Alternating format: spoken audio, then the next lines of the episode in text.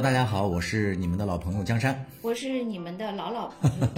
欢迎大家收听由两位老年朋友兔子和江山给大家带来的解读社会热点现象、分享生活见闻和我们两个老人观点的 个人观点的生活脱口秀节目《将进酒》。目前我们的节目在喜马拉雅、小宇宙、蜻蜓 FM、荔枝、QQ 音乐、网易云音乐啊，还有苹果播客播出。呃，如果你们想和听友们进一步深入交流的话，也欢迎加我们的节目小助理的微信“江山兔子”全拼啊，他会把大家拉进我们的节目互动群里。啊，先说一下我们这个名字啊，就因为最近可能是某些平台把我们已经推荐到某些可能比较显著的位置了吧，来了很多新朋友，然后一来了之后呢，就提出来说我们这个节目的名字都念错了，是应该念“将进酒”。嗯，这个有请我们北大古文献优秀女学生 兔子来给大家解释一下，没啥好解释的。什么我们念江？就是如果要解释，就只能说我那个当年语文学的太差了。其实我跟江山应该差不多同时接受的中小学教育吧，但是呢，呃，我完全不记得我们曾经在学校的时候老师这样教过我们。然后江山说他也曾经被这样普及过，所以我们俩是我感觉 好像学了两本书。不过呢。另一个原因就是因为我我确实学语文就非常的不认真，我那个高考虽然考的总分还可以，但是如果不是因为语文考的这么拉胯，我就是状元了。因为我语文 能想象我语文？差点儿，北大中中文系的兔子啊，高考语文才考了多少分？八十多分。对我真的很差，因为就是呃，因为当时按我们的那种高考成绩，我那个其实是刚刚及格，就是我是以刚刚及、语文刚刚及格的成绩考到中文系的，哎，所以你说我和兔子完全相反。我如果不是语文考了将近满分的话，我根本上不了大学，就靠语文 一门拉起对，所以你看现在对这个字到底怎么读的这个真实的，就这个认知反映了我们真实的语文水平嘛，是这样。然后其实呢，我是就是在我们呃就是三年多前做这个节目的时候，呃起这个名字的时候，我才赫然发现这个词还有 两种念法。然后当时我就去请教了我在北大中文系现在做教授的两个那个师兄还有同学，然后这个两个人呢。就给了我非常复杂的学术解释。总而言之，言而总之，大概就是说，其实呢，如果细究起来，都呃两种念法也都还是可以的。然后这样我我们就呃在错误的道路上继续有理有据的滑行了下去，大概就是这样。然后今天呢，呃，我听江山跟我说我们的那个留言，我才赫然发现，我想，哎呀，虽然说我语文很差吧，但是呢，我就在这个节目之前，竟然不知道这种读法是为啥呢？原来我从读者留言里就了解到了这个原因，是因为我从来不看央视。我觉得对这个字读音最大的普及，可能是来自于诗诗词大大会，嗯，因为我们这个听众留言，他就说董卿早就告诉我们了呀，对吧？但是我从来不看董我想跟他。留留言问一句：董卿是谁呀？太太高。实际上，这个啊，就因为兔子当时我俩商量这个节目名称的时候，我们说兔子说叫《将进酒》，哎，我觉得特别好，因为这个名字其实是暗含着江山和兔子的名字的啊。当然，兔子叫什么大家可以猜啊，其实叫什么什么酒。真的吗？我头一次听说没有啊，说。就是 对，但是我当时确实是知道这个读音可以念腔的嘛，因为叶嘉莹老师就是好像我在大学里听到的讲座并不多吧，嗯但是当年叶嘉莹老师到我们学校去做讲座的时候，我真的是被她折服了。嗯，我觉得她像女神一样的存在嘛。她的个人的观点也是，她力挺应该这个字念江而不念腔嘛。她说如果要念腔的话，就是另外一种意思了，就不符合这个诗的本意了。所以我还以为兔子，我觉得哎，人家真是不愧那个北大古文县的高材生，你看人家直接都跳过了那个争议，就念腔，没想到啊，我我确实 是不知道哎咱们啊这。咱们这段确实说的太长了，会不会有这个问题？行，那那我们再迅速进入，还不是我们今天的主题啊，还要先 call back 一下，先回应一下我们上期节目有热心听友的留言。我们上期是跟大家聊了以张桂梅为原型的电影，叫《我本是高山》，就谈了一下我们的这个看法嘛。呃，很多听友对我和兔子的这个观点都表示了赞同，基本上是九成吧。当然也有一部分提出了不同意见，还有一些有了一些补充。他说，呃，兔子给他们推荐了一些值得一看的电视剧，比如说像《能文能武连年》，哎，那个那个叫什么？觉醒年陈代陈独秀那个啊，《觉醒年代》对，他说非常建议我们再给大家推荐一下，就是在他个人心目当中，呃，这么多年来一直是他个人打满分的一部电影，叫《高山下的花环》。兔子对这个还有印象吗？我对这个影视作品没什么印象，对小说还有一点点印象。这部电影呢，我是有非常深刻的印象的。当然，这个电影其实我看的时候也比较晚了，好像是我上研究生的时候吧，我们好像影视欣赏课的时候放过这个电影。啊，我记得这个电影给我的震撼确实是非常大的。我也挺遗憾，说，哎，我们为什么当初在呃讨论《我本是高山》的时候，我没有推荐这部呢？就是《高山下的花环》。故事梗概我可以给大家说一下，大家有兴趣的可以去看一下。它大概讲的是对越自卫反对越自卫反击战，然后这个影片是谢晋执导的，然后编剧是李准和李存宝。对越自卫反击战中，我们的战士如何经历了血与火的洗礼，然后他们一心为国，保卫国家和人民安全吧，这种高尚品质。这个这个听友推荐完这个之后呢，我又回头看了一遍，完整的看了一遍这个电影。看完了之后，又再次受到了洗礼。我觉得拍的实在是太好了，直到今天看，还依然是我们影视从业人员吧应该多看的一部电影。我也更坚定了我的观点，我和兔子的观点，就是说，呃，我本是高山的这个编剧，他确实是由于缺乏个人信仰，最后他没有解决这个张桂梅她个人的这个内心成长问题嘛。所以最后让这个片子就留有一个巨大的遗憾。那我们回头再看这个高山下的花环，我觉得真的拍的是太好了。就这里面的人，首先是这些群像的塑造，他不是千篇一律的，他每个人都是有血有肉的，也没有那种所谓的刻板印象，就是当官的高干就一定是坏人。这里面也是有好有坏，然后普通的老百姓，他的好。也不是说就是那种呃完全不食人间烟火的或怎样，他每个人都有自己的，呃一些家里的一笔账，然后也都有自己牵挂的这种现实的柴米油盐的这种问题，啊，但是他最后演到最后，你会每个人的脉络成长，还有每个人的那个个性，最后塑造的那种丰满的形象，每一个人都是相信他是存在的，在你生活当中是有这样的人物原型的。就虽然兔子老说我是一个感性人，但真的我看这个电影的时候，眼睛真是哭到红肿。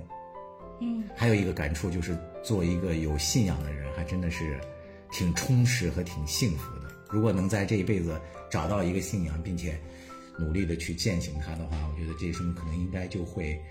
很踏实的。其实你说这个高山下的花环，我在微博上我也看到有网友推荐这部剧嘛，嗯，然后有人就说说为什么觉得这部剧拍得好，是因为他觉得当时的那个主创人员都是。相信的，他相信他这个故事的，啊，嗯，所以我其实你会发现他有一个特别呃奇特的那个很多的就组合吧，就说主创人员相信，然后观众也相信是一种最好的方式，还有一种是主创人员相信，但观众是不相信的。那也是一种，然后还有一种就是主创人员就不相信，但观众相信。比如说都不信，还有都就是都不信的，就都不信的。当然很多，我觉得以前的都有很多形式主义的那些观众也是里面开开各种嘲讽。然后呢，像那个主创不相信，但观众相信的就是我本是高山，就是这个模式。啊，对。但是呢，你比如说像高山下的花环，它主创是是比较相信这它的这个叙事里面的这些东西。但你你观众，如果你相信，你肯定是很感染的。但是你不相信，你去看，可能你也能看出一些东西来。虽然你可能说我跟你的认认认同不一样，但是你可能也能在里面看到某种真诚吧。嗯，就比如说像我们看八佰那种。就比如说我，我觉得我我是相信的，但是但是主创是不相信的，所以我看着也挺别扭，我也能 看出一种东西来哈，就是这种就各种组合还是挺有趣的。对，嗯，就是我们在这里在这期节目之前呢，就把这个电影再推荐一下，呃，被我本是高山这个电影就是有影响到，觉得有所失望的听友，觉得可以。再去哦看一看这对我在个影片，高高山下的。我再补充一嗯句，就是有人呃有有网友批评我说，我既不了解张桂梅，也没看过这个电影，竟然敢聊，是对呃这个呃这个人物或者这个电影的不尊重。就是我可以为自己辩护一下，就是呃在我跟江山上次的对谈中，我其实是可以作为一个。不了解这件事情而没有看过的，通过跟江山的对谈，去对这个事情有所了解，甚至产生兴趣，我觉得这样也是有意义的，而并不是说两个人，全都是吧贼了解。没错。啊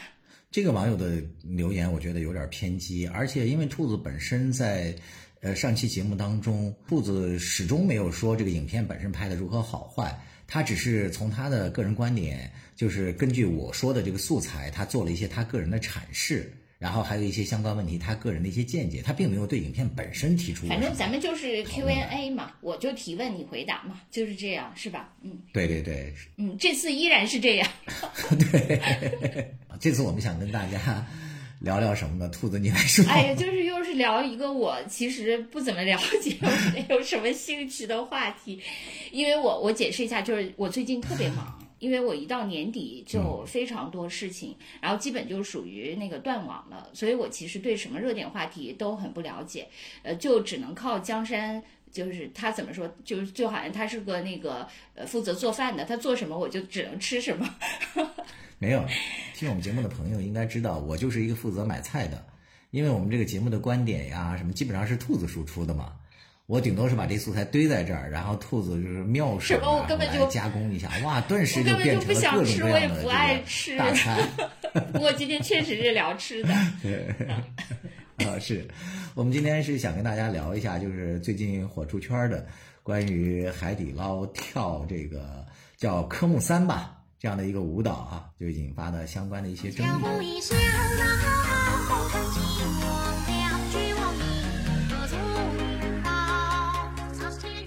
兔子，你知道什么叫科目三吗？就在我给你推荐之我前知，道。但是你把这个食材买回来之后，我就赶紧去百科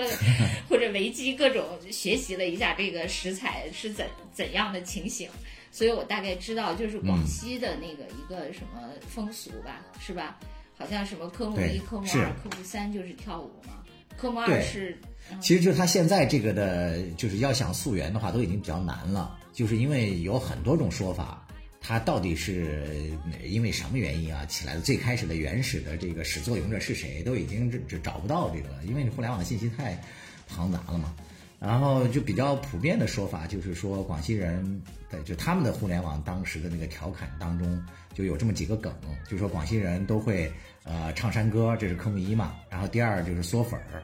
然后第三其实就是摇花手，这个摇花手就是海底捞现在很多他们的员工在跳的那个舞蹈，就是以摇花手这种形式为它的特色吧。还有一种说法是说有一个小朋友，然后考呃驾照。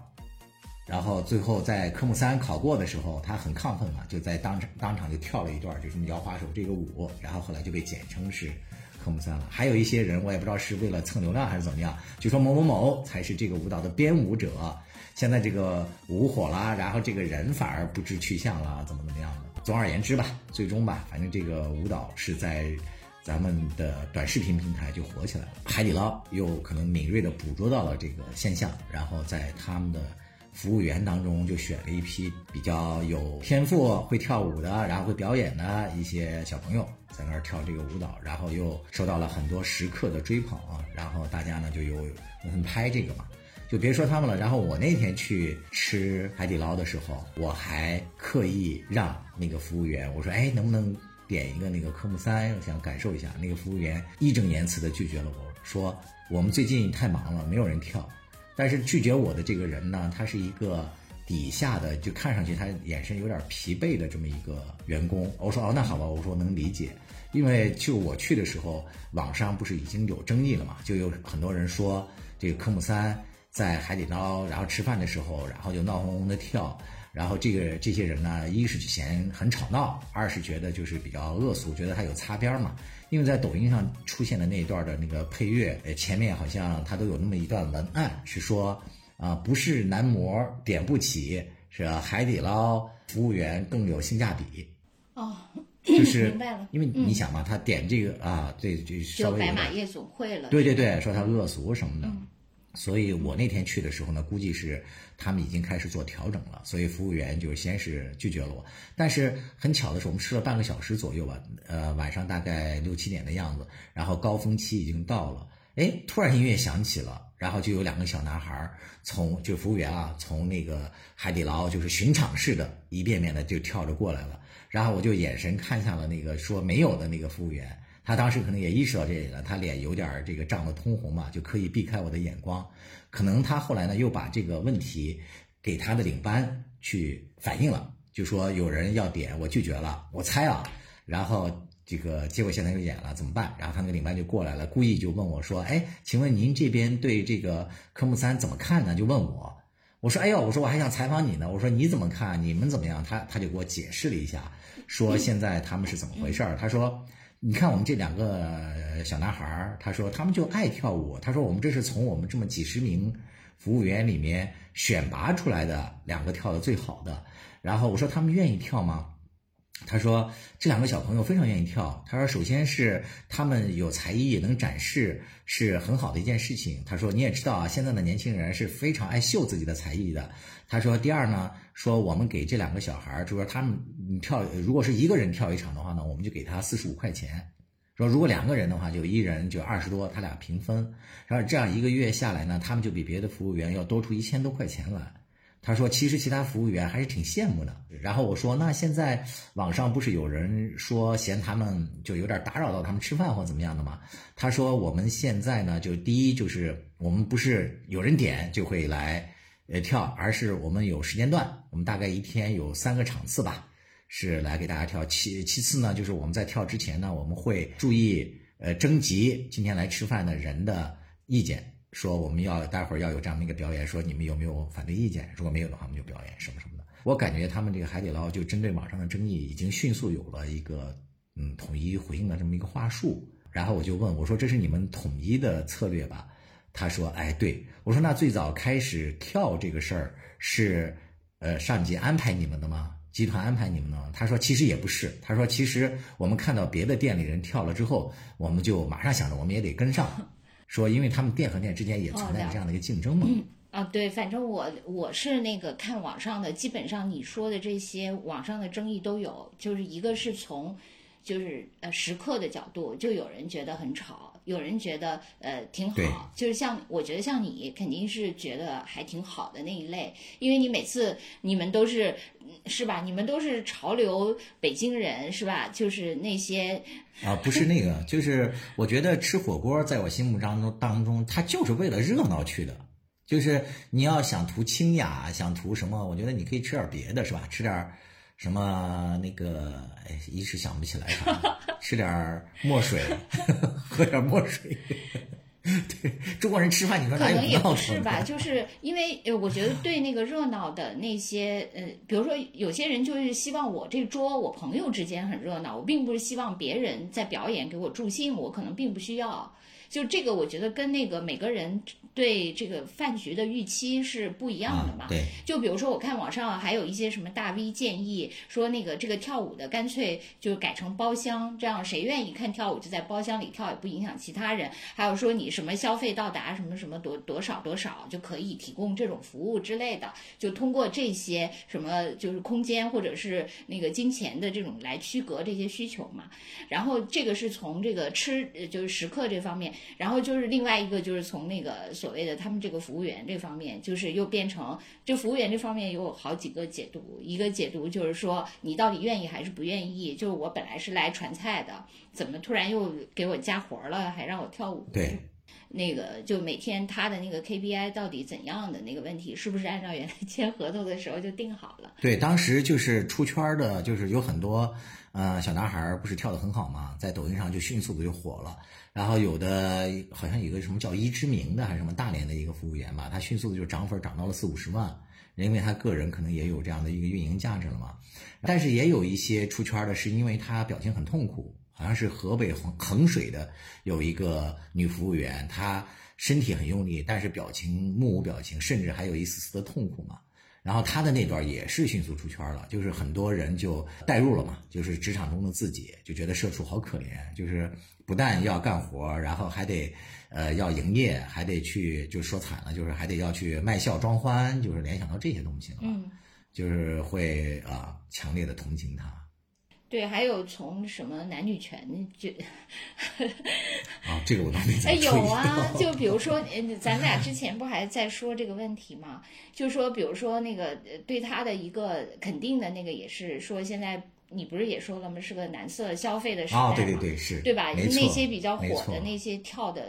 那些，不是也是一些比较好看的小哥哥什么的，是吧？然后呢，那个。啊，对对对，然后另一方面，那个这个是一个，其实也是一个女权的那个问题，就是说现在女是一个女性消费男色的时代，而不是一个男性消费女色的时代。是然后另外一个也 也跟女权有点相关吧，就是它相对负面的，就是你说的那个面无表情、非常痛苦的一个女性，就等于说她对 还要被这个职场被这个呃做做某种那个这种剥削嘛，是吧？所以她的这个呃这种定义，其实还是在某种程度上，就是在这种大的那个某种某种政治正确的那个背景下产生的，是吧？呃，会有这个问题。恩怨不休愁，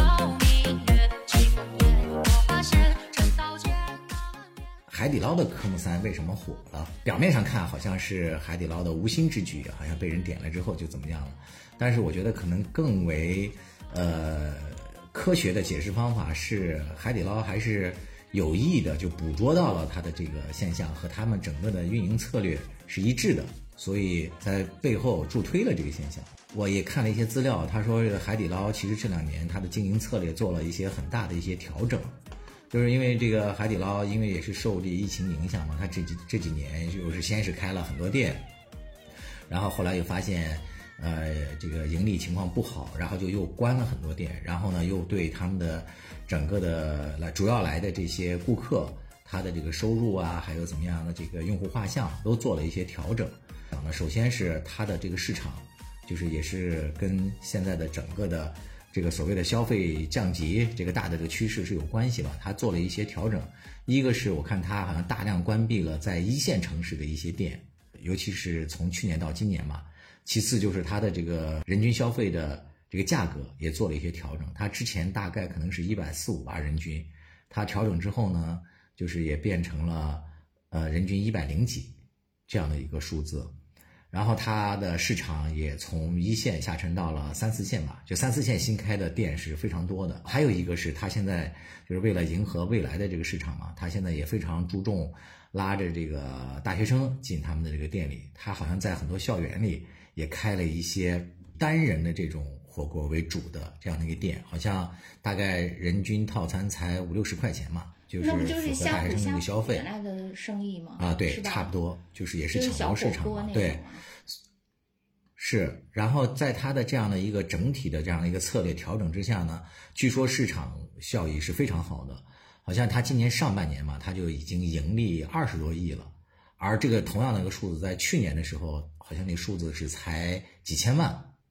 七千多万吧，大概。所以说它目前的这样的一个策略调整，首先在商业上是成功的嘛，然后它带来的这个问题就是，它一是市场下沉了，然后它用户也变了，它不再是原来的那些以好像是四十岁左右的中年人为主的，然后也不是以高知人群为核心的用户画像，现在来的更多的就相对的没有原来那么呃阳春白雪了，来的更多的是这一些呃三四线城市的，然后收入没有那么高的，还有一些喜欢呃热热闹闹的大学生们。嗯，所以它的用户变了嘛，所以他们的喜好也就变了。你记不记得以前我看咱们那个海底捞的那些营销的时候，有一些给我的印象还比较深的，说那个海底捞的服务嘛，就是特别好，呃，如何细致入微，服务员细心到什么程度呢？你想去吃西瓜的时候，当时他们供应不足，结果呃在走的时候，门口发现那个在你的车后面就推着什么一一大车什么上吨的西瓜，这太夸张了你啊带走。对，当时还有一个说神武几神神舟几号说要升天，说那个，呃，有一个什么小程序没解决，然后几个程序员愁容满面的坐在那个海底捞商量这个怎么解决，呃，也没商量出来一个问题。然后临走的时候，然后服务员热心的就端着一 一纸的代码来说：“哥，您看这个能解决你们的问题吗？”然后第二天什么神武就上天了，就哦，类似于就这样的。服务员成了扫地僧了，是吧？就是这种。对，就是就是说他原来的那种营销，他可能更多的是走那哎，其实我我觉得是不是还是因为啊就毕竟就是说火锅这个东西，虽然说在北京也比较流行吧，但是可能它还是没有像在比如说四川、什么重庆这些地方这么好吃，是吧？相对来说，嗯可能在北京，其实火锅。呃说实在的，没啥技术含量嘛，嗯，它其实也没法太比拼，就火锅本身好不好吃。其实主要是你的食材要是比较新鲜，啥啥的也品种比较丰富，其实就还好吧。我觉得他们很可能就服务就是它的唯一可以比拼的吧。就或者说它的差异化优势，它就是靠我有服务。你比如说你去其他呃，就是考验什么厨师功力的那些菜馆儿，那他可能没有这么好的服务，他就把那个给厨师的钱都用在这个服务上了呗。所以他的那个服务就是一个是他对外宣传的一个那个招牌嘛，就你想去海底捞，我觉得想象就是说可以得到比较好的服务，其他也没啥，是吧？就火锅也就那样，我觉得其实说实在的，去吃呃那些店的火锅都都还好，我觉得跟自己在家吃都没啥区别。然后另外就是呃，他为了维持它这个差异化优势，它就不停迭代它的服务嘛。就开始是就像你说的那种，就是说首先它会提供，然后还会引讲故事嘛。就是形成几个段子，就是什么还什么神武上天，什么什么一车西瓜之类的，就形成一些段子，为它的这个品牌的推广的那个形象化嘛。然后另外它就得不停的迭代嘛。就你原来那套什么给一个手机套，什么给一个什么塑料衣服防溅什么之类的，给一个什么那个绑头发的什么皮筋儿之类的，这些可能都已经不够了。然后它不停的在迭代，现在就迭代到这个跳舞这个了嘛。就以前是抻面嘛，现在还有，啊，是，对，不停的做加法，所以你想他们的这些呃传菜的那个服务生确实也挺累的，既得会抻面，又得会跳舞，还得各种服务，可能还有唱歌，以后等等。当时那个服务员不是就是拒绝了我嘛？他说可能目前我人太多了，他忙了，就暂时没有。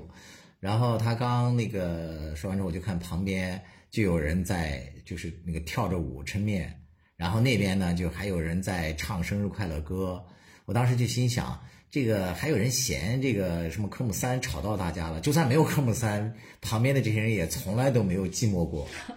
本来海底捞给大家的印象，一说起来是不是就是永远都在排队的那些人群，然后还有里面闹哄哄的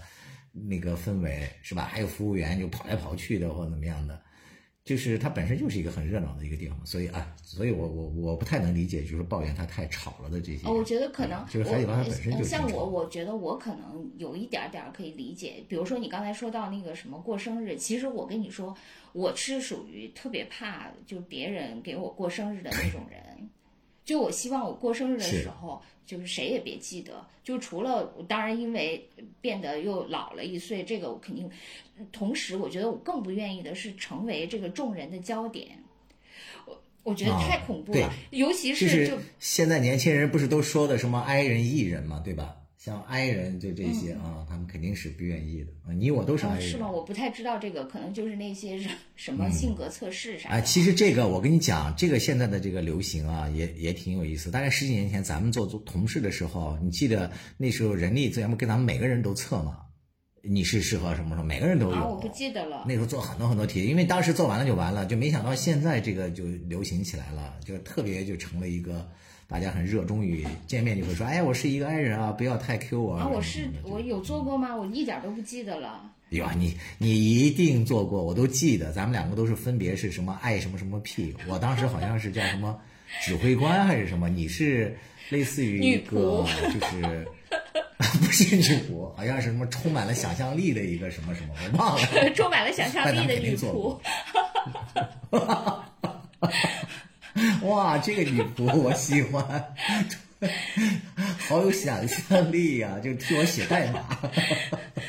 我我不太记得，但是我确实觉得就是一个是嗯别人给你过生日的时候，就我觉得最尴尬的就是唱生日歌。哎，我现真的，我跟你说，我觉得每一个音节都度日如年，我觉得唱的人和被唱的人都非常痛苦。反正我是这样，并没有，真的并没有，你只是你这个就有点带入别人。我们那个现在一块儿打球的有个球友，他就非常的就所谓的那个艺人嘛，就非常的呃 open。他是看到那个服务员给别的桌去唱的时候，他就跟着人家服务员后面一起在那后面唱跳扭，哦，好吧，那那 真的啊，那就是我我这个我这个份额就给了他，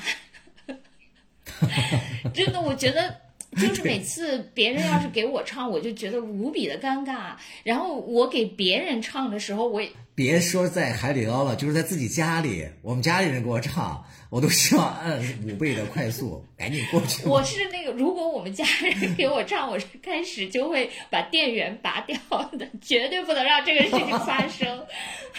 发生，对退群，然后不是这个家里的成员了。真的，确实是。就是话说回来，就是它的整个的市场目标用户就已经发生改变了嘛，所以他还是要用他们喜好的一些方式，是吧？去把他们拉来。因为你看抖音啊或怎么样的，它确实在抖音这个平台上是非常热的。你看它的热搜上长期就霸着多多少多少名，然后跟相关的一些话题，还我不知道是他们的海底捞自己推的还是怎样的哈，就是还有一些评呃就是自己的总结，什么海底捞什么十大最帅男模或者怎么怎么样，一波接一波的热潮吧，都在助推这个嗯事，情。对，哎，你我刚才嗯插一下，你说那个 i 人 e 人的那个问题，其实就是那种各种测试嘛。呃，我觉得这些测试吧，它一般都就是都会说你不要思考，你要那个凭直觉，包括就是测你是不是抑郁症啊，什么你你的那个程度，他它不也他都是他好像不是说你不要思考，是说你不要揣测那个出题的对，，但是实际上就最好靠第对一时，间。但你、嗯，我我觉得人是没太办法，就是不揣测，没有一个。你知道我最近有一个例子，就是呃，星期五的时候，呃，我们部门秘书他让我做一个那个呃一一道题，就超级简单，就你想毒死白雪公主，有三种水果，你会选哪种？就是桃子、香蕉和葡萄。你会选哪种？然后你选的就凭直觉选，不要想太多。然后之后就是你是什么样的人，就是那种啊，特别简单的。然后我选的，嗯，你选的葡萄是吧？他那个我选的是香蕉。然后你知道后来我们我们俩就对答案的时候，就发现他也选的是葡萄。但是你会发现，大家为什么选这个，其实并不是出于直觉，而是都有自己的一些想法。你比如说我为什么选香蕉？为什么？是因为这三种水果里，我相对最不爱吃的就是香蕉。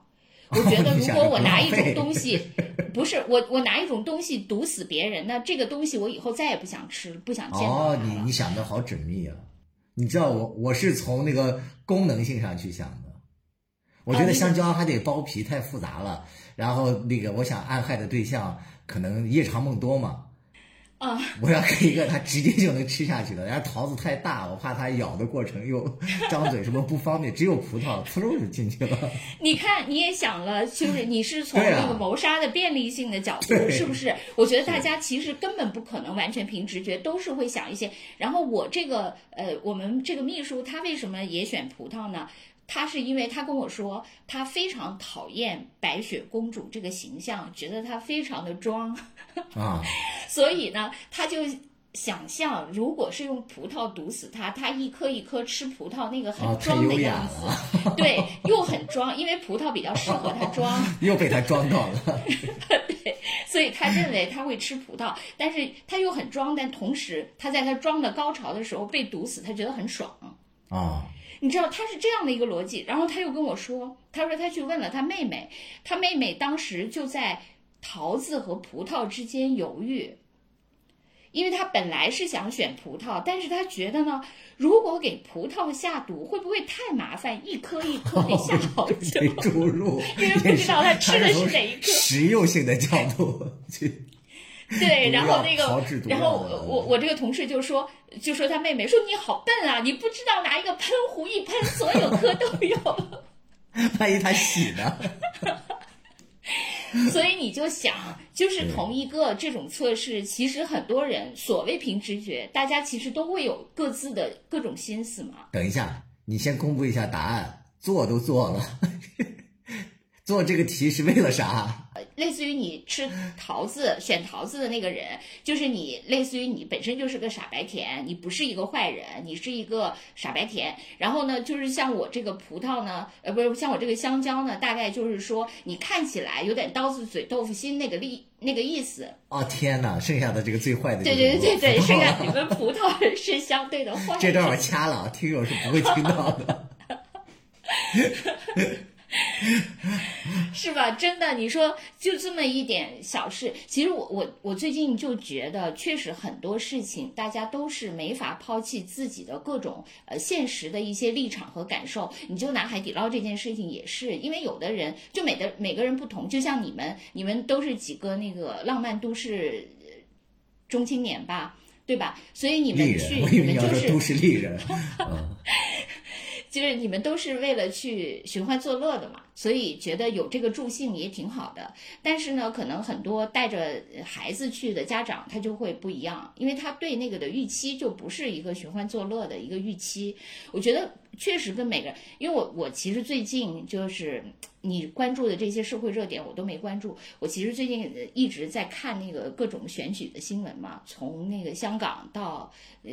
台湾，台湾我就一嗯直、对对一直在 follow 这些选举的新闻。其实我我自己看这么多年，因为你知道了，我特别喜欢看这些什么，就这些政治类的那个新闻嘛。对，我觉得其实驱动大家去投票的最主要的动因，就这么多年观察下来，它绝不是因为我要支持谁，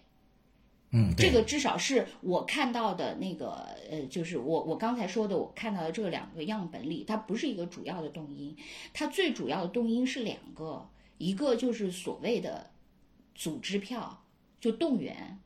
它是靠有组织的，就这种为什么叫组织票？它其实就是靠各种组织，比如说呃，像台湾它那些本土蓝，它有很多基于比如说呃宗族，呃比如说某些团体，基于各种这个，到时候他们就去。因为你你是我这个这这个圈子里的，所以到时候我就会你们这些人都跟着我啊去投谁，这个是非常大的一个票源。但有的人当然会去，但是基本上它核算下来的成本是一票五百台币，大概是这种。就这个是其实你你某种程度上这种组织票是某种利益驱动嘛，或者关系驱动，就基于这个的其实是相当大的一部分票。然后另外一部分就是基于仇恨，对，我觉得我觉得这点我很赞同，就是我讨厌谁，可能也是我对投票的一个讨很大的动力。对。讨厌谁其实是你投票的最大的动力，就是你比如说我我我就问过我的那个周围的朋友，我说你会投谁呀、他说反正我不投那谁谁谁，对对，这种观点的人特别多，对就是我他不投谁其实说谁谁的。对他一定要投谁谁谁，可能并对他来说不重要，就是如何要把谁谁谁投下去。如果可以投反对票的话，他一定会把谁谁投下去，是他的。当然，实际上没法了，实际上他只能是呃就是就是选一个他他没那么讨厌的。就所谓他们总说两个烂苹果里选一个不太烂的嘛，这是他们经常说的。实际上也不是不太烂的，就是因为他太讨厌其中的一个苹果了。这个仇恨还有利益，我觉得真的是最大的驱动力，而不是我们原来所以为的我支持谁。嗯，这个是才是我看到的这个所谓的投票的真相。就是我、采访 周围的很多人，以及我这么多年看下来，基本上都是这样。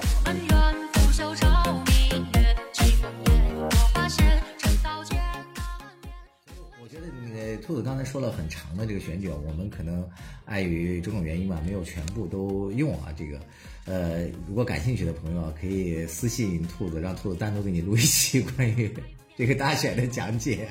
付费版啊，VIP 付费版。对，但兔子有个观点我是赞成的，就是跟我们今天聊的这个话题也是有关系的。就是很多人可能支持他做出投票或发声，其实往往并不是因为他喜欢什么，可能因为他讨厌什么，反而会更容易让他发生。你比如说去海底捞吃饭的很多人，他其实是喜欢海底捞的那些服务，然后包括食材什么，他都是愿意去的。但是，一旦出现了这种跳舞或怎样，他觉得恶俗，他对恶俗这一点非常敏感的话，那他就会积极的去发生或者去行动，反而就会形成一个挺大的一种潮流。但是你要是从我个人的角度来看的话，我还还是那个，我真没觉得他有什么扰民。就像就像我刚才说的，他原来他也是这么热闹。嗯嗯嗯，对，哎，对你 你说到那个喜欢，因为喜欢什么而发生，就是咱们做节目之前，我正好那个翻到一个知乎的帖子，就是那个帖子里面，他正好也写到了这个吃涮羊肉 的那个问题，就是他那个帖子的那个题目叫“什么是人生的最顶级享受”。啊，然后那个里面有一个回答，就是有一个人他说他们当年在大学里，人人生食欲最好的时候，好像大家都是中学和大学时代吧，因为那个时候可能正在生长发育，就是身体的那个各种机能最旺盛的时候。然后但是那个时候大家都很穷嘛，就没有什么钱，呃那个吃吃的特别好。然后他就说他们有一次呃周末，然后就去那个给人家那个发传单啊，什么就。小广告啊，那些就特别累，在对在车站就是搞了那个一整天，说最后累的就大家那个都。腰都站就都不直直不起来了，然后但是他们终于就六个人嘛，宿舍里，然后就每个人那个呃得到了一点儿那个呃大概一百块钱吧，然后每个人拿出八十块钱，然后他们就找了一家那个呃涮羊肉的那个店，但是当时没有找海底捞，因为觉得太贵了，所以就找了一家普通的那个涮羊肉的那个店，然后他们就要了一个最便宜的锅底二十块钱，然后剩下他们就要了十斤。他说那个时候羊肉还比较便宜，就四十块钱一斤，他们要了十斤羊肉，就除了十斤羊肉和一个锅底以外什么都没有。然后他们就呃对对对，然后他们用剩下的钱就买了那个几包那个中华烟，华子，然后他们就那个晚上就他们吃的简直是太爽了。嗯，就还有抽烟什么，就是因为那种那种就是呃积攒了很多很多的食欲和积攒了很多很多的疲劳的一次集中的那种释放，那种青春的感觉。然后他说他后来就是变成了一个普通打工人，吃遍了各种火锅，当然肯定包括海底捞的火锅，也没有那一次在一个特别普通的饭馆里吃的好。然后那那个就是这个知乎的这个问答，其实我看了很多个，他因为很多人都在下面答，我发现他们的那个特点就是所谓的。什么是人生的最顶级的享受？就你看到的那个答案，就跟你没打开答案之前想象的完全不一样。它全部都是这种特别看似非常非常普通的，就是一类是那种呃亲情类的，就是就还真的挺岁月静好的。比如说，他有一个排在比较前面的一个答案，就说他说他觉得人生最顶级的享受，就是有一次他跟他女儿，他们到晚上就是的是那个一起。亲子时间吧，就开头是他女儿看动画片，然后他呢就呃坐在沙发上，然后他女儿呃把那个头呃枕在他的腿上，然后他摸着他的小脸蛋儿，然后呃吃着零食看那个动画片，然后之后一个小时就该他刷剧了，追剧了，然后他女儿特别可爱，他女儿就呃坐在那儿，让他把头放在他女儿的腿上，然后他女儿也摸着他的脸，还喂他吃小饼干。他觉得那个就就是他觉得是人生最顶级的，就这种岁月静好，我觉得是一类。然后另外亲情的岁月静好，然后还有一些就是基于我刚才说的这种青春的记忆，其实恰恰是在你特别特别穷、特别特别那个那个什么一无所有的时候的一个。某一个瞬间，其实你以后这生你都再也不会有了。可是那个就无意中你就遇到了你人生的顶级享受，但是在你以后的岁月里再也找不到他了。就他的那个呃这个题目下第一高赞的回答是一个特别简单的瞬间，他说他说他人生的顶级享受就是呃他跟他女朋友当时在他的宿舍里，呃那天中午他女他们新装了一个电脑。然后他女朋友就在那个电脑上去刷剧，而他呢就躺在那个上铺摇着个大蒲扇，然后他说摇着摇着他就睡意朦胧。他说那个时候我不要说没有心事，我连心中一件闲事都没有，所以我就心无旁骛的就睡过去了。他说现在想想，我奔波十几年再也没有那样的瞬间了，那才是我人生最好的一个午后。就很多都是这种，就是这种、你说的我都想抒情了，我听的我都走神了。就是这种对于呃青春呃对于当时就是年少无知的一种那个，还有对于这种岁月静好的亲情的，我觉得是里面最主要的答案。然后另外有一类就是呃你经历了非就是经历了非常低谷之后，你终于爬上来。然后就获得了一种舒缓，就像我我以前说那个锻炼身体，我觉得根本就没有什么荷尔蒙、什么多巴胺的分泌，对我来说就是严刑拷打，让你在老虎凳上灌辣椒水，最后终于把你从老虎凳上放下来了，你感到了你如获得释重负了一种。被释放的快感。对，很多人都是这样。你比如说，还有一个很高赞的回答就是，他说我今天终于把所有的网贷都还清了，把欠朋友的钱也还清了，我自己炸了一盘花生米，买了一包烟。然后做了一盘菜，我觉得现在就是我人生的顶级享受。很多人都是这一类的，还有比如说经历了高考，什么终于考上大学，跟父母呃，在一个那个境，因为大家这时候都踏实了嘛，就再也不用父母不用为孩子提心吊胆，孩子也不用那么辛劳的辛苦了。而那个时候，他为什么那么怀念那个瞬间？是因为那个时候他父母还没老。头发还没有花白，哎呀，就真的就是那些全部都是这样的。我就是看到那个，也是看得我热泪盈眶。嗯，然后当然中间也那个遇见了海底捞，所以你说的时候我就想到了这个帖子，哎，我发给你，嗯，这个这个有一万，这个有一万两将近一万两千个回答。啊，我要去再增加一个回答。而啊且那你现在先在这里。面回答吧。而且跟我们今天的主题也有关系的。对，我在想，如果我要回答这种时刻，也是跟火锅有关的，就是我跟那谁，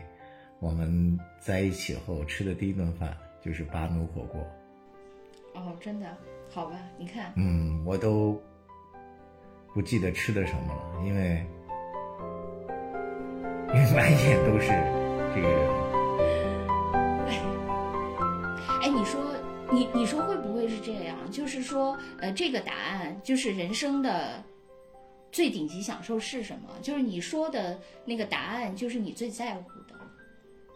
嗯，就比如说，有的人就是亲情嘛，有的人就是青春嘛，是吧？就那可能是他最珍贵的，就你最珍贵的还是爱情。说到底，你还是恋爱脑，还是这个结论。来来来来，我们要回到我们的主题里来啊。好吧，这个好现实啊，好吧，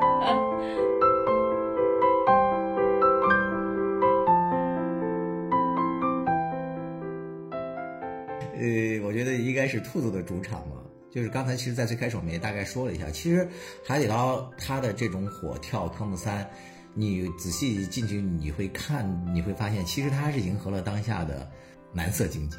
跳舞的男男女女都有，但是走红的、出圈的，或者说排名前多少的，基本上全是那些小鲜肉嘛。呃，当下有很多讨论热议比较多的一些，好像现在整个社会。对这个男色的这一块的消费，好像更有热情。其实我觉得，我觉得没没啥吧，这个就跟那个，就是说以前跟那个单改的那个逻辑有一点像吧，就是说那个当时因为呃看影视剧的那些主力的人群，包括以前看网文的，就是当然男的也有，但是主力的还是女性嘛。以女性为主，所以基于这个市场，就像你刚才说，海底捞也是针对它的那个消费人群来制定它的那个营销的那些策略嘛。以前是单改嘛，就从耽美小说，耽美小说明显就是针对女性的嘛，然后他搞的那个单改的那个电视剧。就是针对这个女性群体，但是后来这个不是不能搞了吗？不能搞了以后，他们又把它变身成一个男色经济了嘛。当然，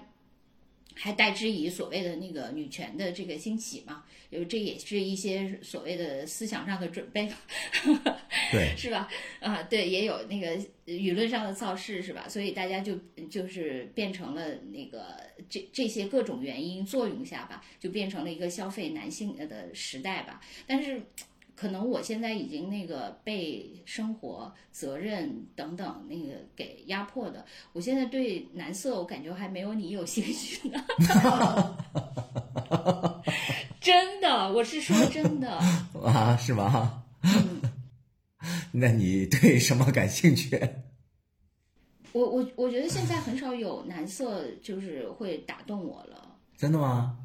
而且我甚至都到达，就是我都不知道他们有什么好被打动的。就比如说那个看那个《封神》啊，就《封神》的话，我看了以后，我没有被他们任何一个肉体所打动。就比如说他们总说什么这个凶那个凶的，对，这个我和你看法差不多，我也不觉得那些人他因为他好在哪里呢？对，首先那个，对，首先他说，呃，就是说那个，呃，纣王的那个胸是最好的哈，就是在那里面，就是相对来说比那个啊啊。呃不是纣王费啊，翔的胸，这啊那个费翔，嗯，但是说实在的，我觉得费翔的胸有点太大了，就大到让我觉得那都不是肌肉，而是肥肉，就是这种感觉。然后另外就是一个是这，我就没法体会。我觉得费翔当然脸还挺好的，线条什么的，但是身体我确实就已经，反正至少我我体会不到。另外，我觉得男的就真的没法说胸，因为说胸这件事情无论如何还是女的更强啊。就是为什么要拿男的一个短处来说呢？男的的胸无论如何是比不上女的的，这还用说吗？就是从线条的美感啥的，这怎么比呢？宽广吧，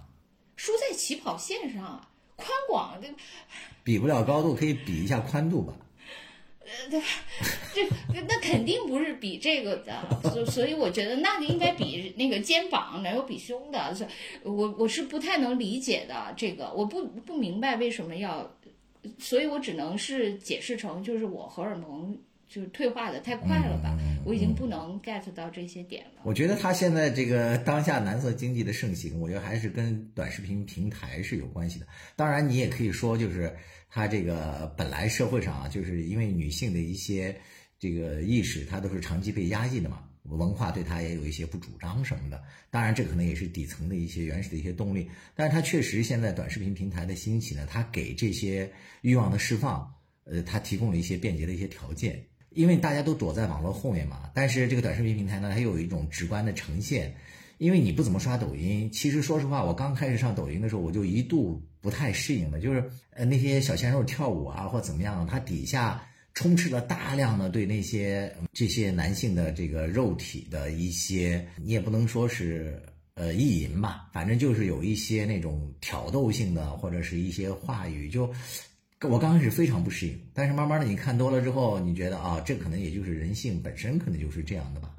啊、当然女性的那个也有啊，就是我也一度想，哎，我把我们家的那个猫猫狗狗呀，费一些劲啊，去编一下呀，把它这个发到网上啊，就是搞些流量啊。人不说什么这个播放量，呃，粉丝量达到了十五万，是吧？就可以基本上可以带广告了什么的。我想，哎，可以解决我家猫粮、狗粮啊，这个让他们日子过得更好一下，可能有这点小想法。但是有时候你无意中刷到一些。呃，美女什么帅哥什么他们这些，你会发现他们其实根本不需要任何才艺，就是每天在镜在那个镜头前稍微的扭两下或怎样，那粉丝几十万甚至上百万的都大有人在。短视频平台它因为很形象很直观嘛，它可以满足人以往在现实生活当中的一些窥视或者说这种凝视的这样的一个欲望，因为你在现实当中你确实这些你是至少是不礼貌的吧，你没有这样一个便捷条件。但是在互联网上，你就似乎在短视频平台上，你是可以非常的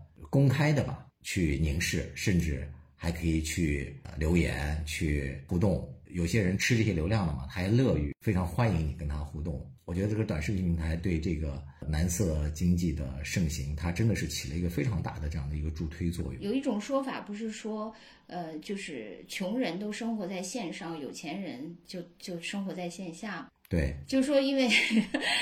就大家都呃各自找到了各自的场子吧，就是因为线下的消费对于呃普通人来说很多都太贵了，嗯，然后所以大家都纷纷就躲避到了线上。但是呢，线下好像就是那个富人的场，因为他可以做各种消费，他都可以承担得起。但是呢，呃，在那个呃线上的舆论场里，就我们普通人又成了呃，像当然你也不能说绝对的普通人，因为可能很很多更那个穷困的人，他可能在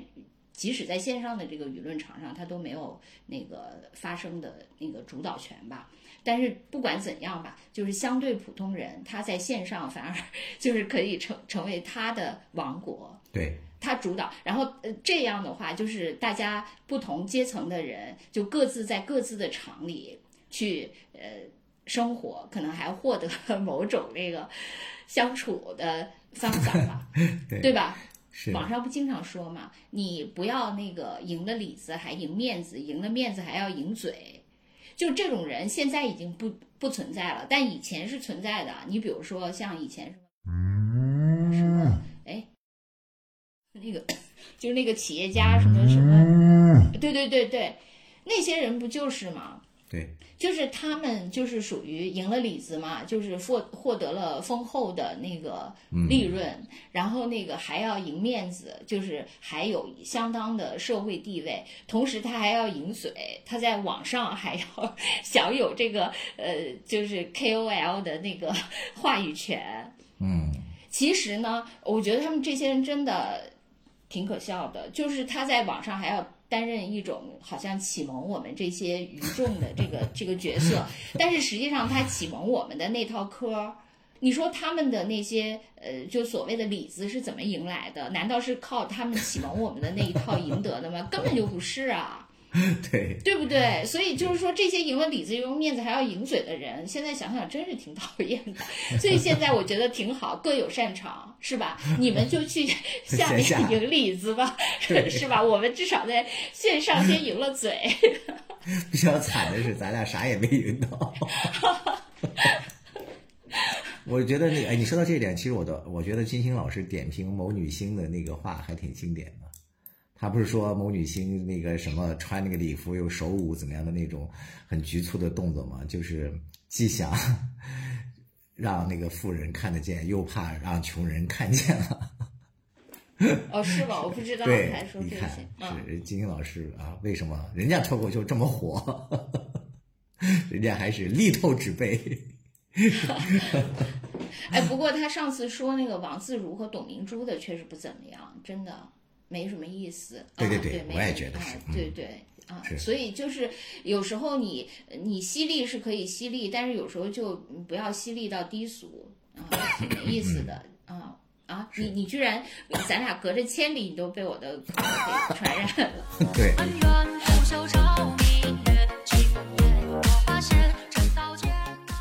现象，其实如果咱们还是赶当年啊，让中国文化走出去工作的话，其实咱们也可以利用这个海底捞的这个事情做点事情。你知道吗？就是现在这个海底捞啊，这个科目三，在全球都引起了一定的反响。嗯，就是我看到了什么俄罗斯的大妞啊，还有非洲的小朋友啊，还有一些欧美的一些跳街舞的呀等等啊，现在都开始学这个科目三了。然后跳的还呃各有特色吧。我我我还在想，我说这不才是生动的 中国文化走出去吗？这个还无独有偶，我今天看到有一个朋友是也是做外宣的，他说迄今为止他看到的关于咱们中国这个“一带一路”最好的宣传片，你知道是什么是什么节目吗？嗯他说的是《花儿与少年》。花儿与少 就是最，近，对，就是最新的那个节目嘛，就什么秦岚呀，那几个姐姐，嗯还有什么王安宇啊，对，然后胡先煦，因为他们去的那几个地方都是“一带一路”的这些国家嘛，然后在那个去的过程中，他今年他带了一些什么中国式礼物啊，怎么样的进行一些互动或怎么样的。这个对中国的文化推动啊，怎么，他觉得是特别好，然后老百姓也爱看。当然不知道外国朋友能不能看到。对，确实是，我也觉得，就是说，其实你说那些，就是为什么，呃，就是这个海底捞它能嗯被各国名，肯定还是因为这个，我觉得算是一个特例吧，就是因为短视频，咱们有这个 TikTok 这个海外的平台。这个非常重要，如果没有这个平台的话，你往外传播就非常非常难。我觉得这个是因为你就是、怎么说，在某因为有这个平台也是呃有一定的那个，当然你说也也也算有必然性吧，但也有一定的偶然性。如果没有这个平台，就还是不行。如果呃呃抛开这个平台的这个因素来说哈，就是你确实是靠一些那个软性的那个文化走出去是相对比较容易的。就你无论是咱们最早说的那个呃网文，嗯，包括耽美小说，其实是比较多在那个，包括在北美，甚至在就在在越南什么不都，我以前说过嘛，那个越南的那些网友天天在那儿就跟咱们。整天等着那些什么英剧、什么美剧、什么韩剧，在那儿生肉变熟肉那个问题，他们也在那儿等着咱们的那些小说追更嘛，追更也等着那个生肉变熟肉，赶紧译成越南语啥的。嗯，对，然后后来包括咱们的影视剧，就像我现在跟，就是我周围的那些香港的朋友，还有一些台湾的朋友，像他们对以前是什么呃《甄嬛传》啊，呃就是那些什么《延禧攻略》，就那几个古装的那个《芈月传》，他们都，呃他们现在比较爱看的是那个《琅琊榜》。特别喜欢，对《琅琊榜》如数家珍。我认识呃的一对那个香港和台湾的一对情侣，他们俩就是为什么能走到一起？其中一个原因就是他们对《琅琊榜》共同的热爱，他们俩都是看过十几遍《琅琊榜》。真的吗？对，真的。哦，还有，然后我前一阵儿啊，我前一阵儿拼命的向他推荐那个，就我现在看的几个这个呃所谓的悬疑剧嘛。呃，我他看了一部以后说那个等等，我现在要也不是第多少遍，先复习一遍《琅琊榜》之后 再看你 推荐的其他。你知道他们都是属于对《琅琊榜》的那种热爱，就是过一阵还要就好像像那个复习一下 那种。我我都不能理解，因为我自己是没有怎么看过《琅琊榜》的。就是说像这种呃的那个，就当然还包括李子柒了。当然你说像什么海底捞这些，它也是这种那个软文化嘛。就这种软文化其实是相对来说比较丝滑的，可以呃影响到别人的。但是呢，咱们现在的问题是我们承担的那些是要把那些硬的东西 讲给别人，这个就很难，就有点硬塞嘛。就是他硬塞，你知道现在我 call call back 一下，就是 就是回到最开始咱们说那个影视剧的生产和受众相不相信的那个，啊是，就是我们也不相信，然后让受众去，受众也不相信，但是吧我？我觉得我现在还是相信的，但是现在的问题是。硬塞的那些啊，对，但现在的不是，因为我觉得我们倒不是那个的问题，是因为那个我们要讲的这个东西太硬，嗯，真的太硬了，就跟那个，比如说以前说电脑时代，什么有的人的那个什么呃软盘出问题了，什么硬盘出问题，他说哎是不是我这个硬盘太硬，或者我这个软盘太软？太软要，对对对，我我觉得现在可能就是我们这个呃，现在你要讲这个硬的东西，就是它接受起来就是没有那个软的东西容易。就是很很难接受，你你即使说我这个讲述者我是相信的，但是因为他对方他接受起来还是有一些困难。比如说我，我相信我讲的情真意切，但问题是现在形成了一个特别可怕的局面，是大自大家都在各自的那个茧房里，你这边讲的再生龙活虎，呃那个绘声绘色，他根本就不听，他根本就没有，你没办法触达到他。大家在各自的那个，其实我我自己现在，尤其是自己都有这种感觉，就是我现在也都发现我自己其实很难克服自己的这种好恶，去看一些自己讨厌的东西。因为我当然知道，就是像我们做所谓做这个工作，还是要各方都要听嘛，平衡报道啥的。但是我都我觉得我越深入一个东西，我越很难说服自己去听自己讨厌的声音。就你越入戏，你越没法去听。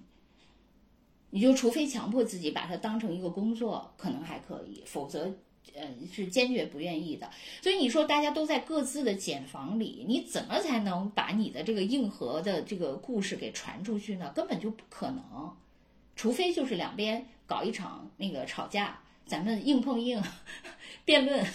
可能还可以。所以这个就没法讲。我觉得还是就是先先那个软吧，然后渐渐的，就是就像那个当时韩国对呃中国那个。也不是只对中国了，就韩国整个的韩流是吧啊，对影视的对外输出，它不是只对中国啊。当然，它对中国，我觉得它其实也是打了个时间差嘛，因为那个时候就是日本的那个呃，因为中日关系等等等等原因，日本的那个已经不能占领中国市场了，等于空出的这个中国市场就韩流就大举的这个西西向西那个进发了，就到咱们这边来了。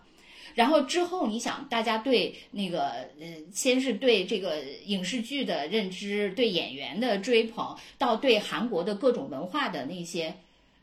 就它就是会逐渐浸润到各种，所以咱们现在也是可以走这一条路嘛。所以为什么咱们的那些古装的那些就比较好弄，是因为它没啥那个硬的内容嘛。嗯所以就比较容易被别人接受。如果你故事够精彩，啊，确实是关于咱们这个中国文化走出去这个事情，有时候它可能好像还真的不是按照我们自上而下的规划更好实施，然后效率更好，有时候可能还真的是要靠自发或者说靠民间的一些东西，是吧？对市场的选择嘛。现在有一个嗯特别火的是那个短剧，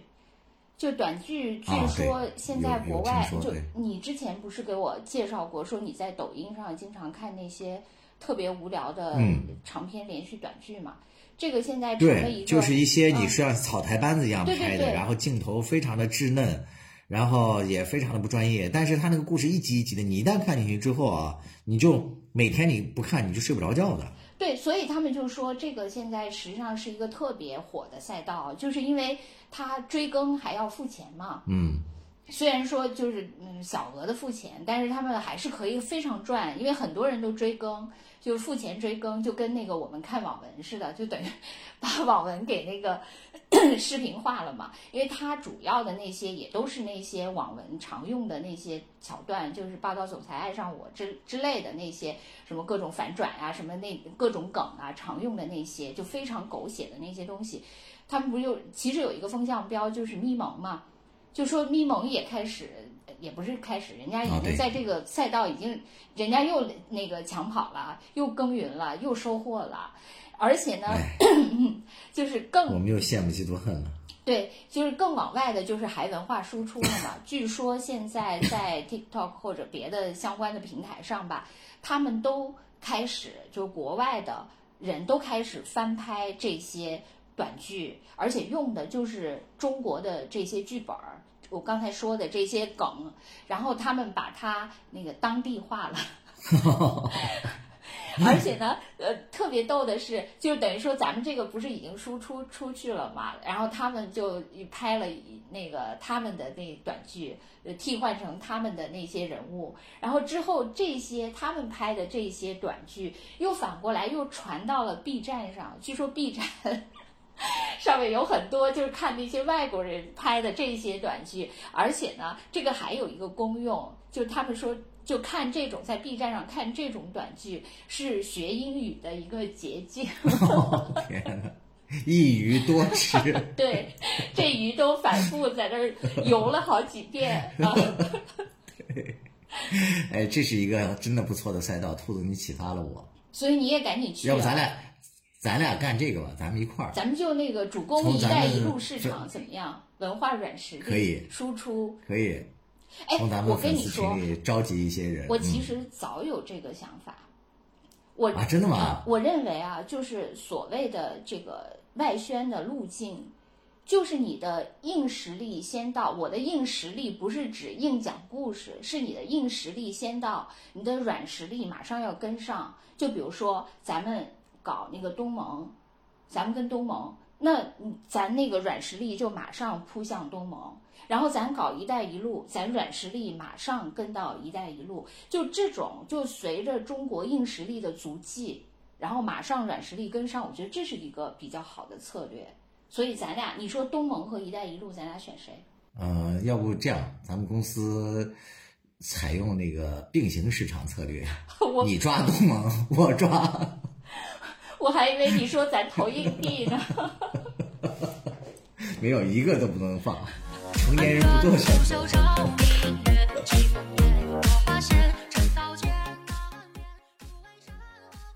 当然，就是这个科目三啊，给海底捞带来的也不仅仅是正向价值啊，就是也有一些人，就是就正如我们最开始也说的嘛，也认为海底捞特别恶俗啊，或者说为了赚钱就无所不及啊，还要让员工 PU 呀、等等啊，这些我们也就不展开细说了。但是就我个人而言的话，我觉得这个海底捞这舞蹈真的没什么，哎，你知道吗，兔子？我们刚才打完球之后，嗯我们不是要热身嘛？嗯就是要要要放松，然后那帮人都在那讨论说，哎，你会跳吗？然后因为他们在扭来扭去嘛，最后就变成那个了。结果发现全队好好多人在那儿跳的，十几个人，竟然只有我 又被从标准人群的中无情的揪了 科。目三。对，你想我们来自这种呃少数民族地区的嘛，我们小时候不是经常跳一些什么什么这个舞那个舞，它其实很像蒙古舞的一个，就是骑马那个摆的那个动作，就是它和咱们那个什么 disco 呀，又 又暴露年龄了，这些什么扭胯呀，不是完全一致，就是它的重心要就是那个胯和膝盖的那个重心就是要在一个方向上。这是有一点儿，就是刚开始你有点别扭，有点像那个走路同手同脚似的。但是你一旦跳了，你就会瞬间，这我一跳完之后啊，英语他们都纷纷掏出了手机，然后对我进行拍摄。哎，有视频流出吗？有视频流出吗？没有，当他们掏出手机的瞬间，我这个大网红怎么能给他们留下正面？但是其实说实话啊，就是我自己在当时跳的那个过程当中，我感觉自己还挺快乐的，就是关于跳舞这件事情，所以你你不是总说。你不是总说你要 开启你的那个事业第二春吗？你看现在就可以了，你马上就去对对对，当头牌。打工。